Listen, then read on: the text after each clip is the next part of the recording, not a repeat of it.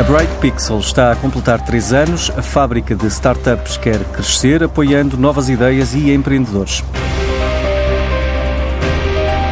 O braço de investimento da Sonai, lançado em 2016, já tem perto de 15 empresas no portfólio, tanto nacionais como internacionais, como sublinha Alexandre Teixeira dos Santos. Já temos um, um portfólio a chegar perto das 15 empresas, à data de hoje. Temos vindo a conseguir aplicar o dinheiro que queríamos aplicar no mercado temos feito um misto de investimentos nacional com internacional e queremos reforçar os dois. A nossa grande questão é que nós somos, somos investidores, eh, não somos generalistas, não é? portanto estamos focados em três ou quatro áreas de interesse. Para já estão investidos mais de 6 milhões de euros em vários projetos em três áreas específicas. Nós olhamos muito para tecnologias ligadas a retalho, olhamos muito para tecnologias ligadas ao mundo das telecoms, também muito por fruto da ligação da Sonai a nós uh, e a aposta que historicamente a Sonai tem feito em algumas empresas da IT muito mais ligadas ao mundo de telecom. E depois uma, uma terceira área bastante quente atualmente no, no mundo é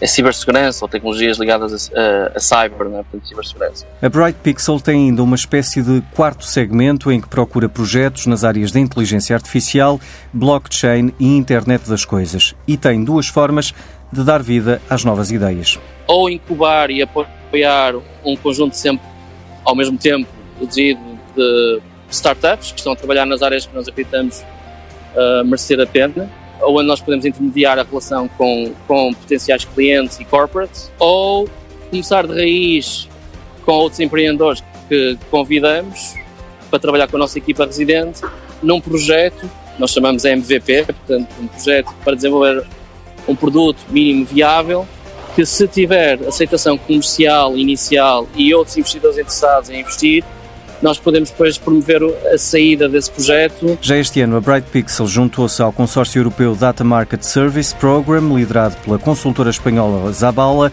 que pretende apoiar startups, pequenas e médias empresas de dados no seu desenvolvimento e expansão.